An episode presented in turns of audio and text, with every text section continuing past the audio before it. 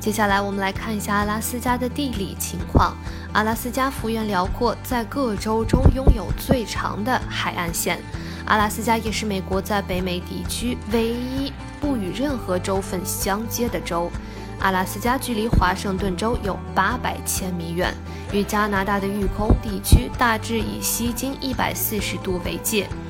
美国一句最著名的谚语就是：如果把阿拉斯加切成两半，那么德克萨斯就是第三大州，意指阿拉斯加州比面积第二大的德克萨斯州还大超过一倍。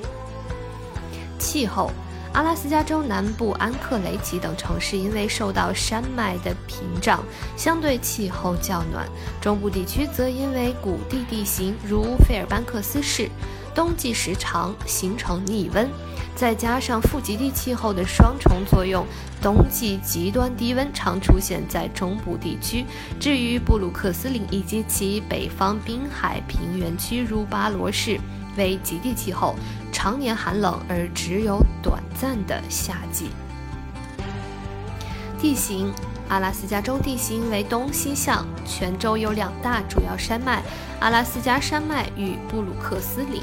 阿拉斯加山脉是北美落基山脉延伸出来的一部分，形成北美最高峰，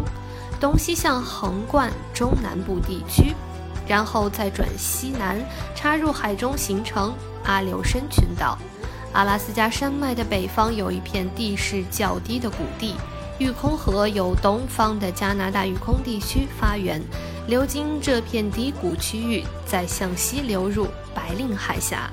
再往北则是东西向的布鲁克斯岭，地势比南边的阿拉斯加山脉低矮，然后往北渐渐矮低至海岸平原，上面有许多的湖泊。北边则是北极海，北美最高峰常用的中文翻译为麦金利峰，不过按照阿拉斯加当地的习惯及官方名称，应该叫做迪纳利峰，意思是最高峰。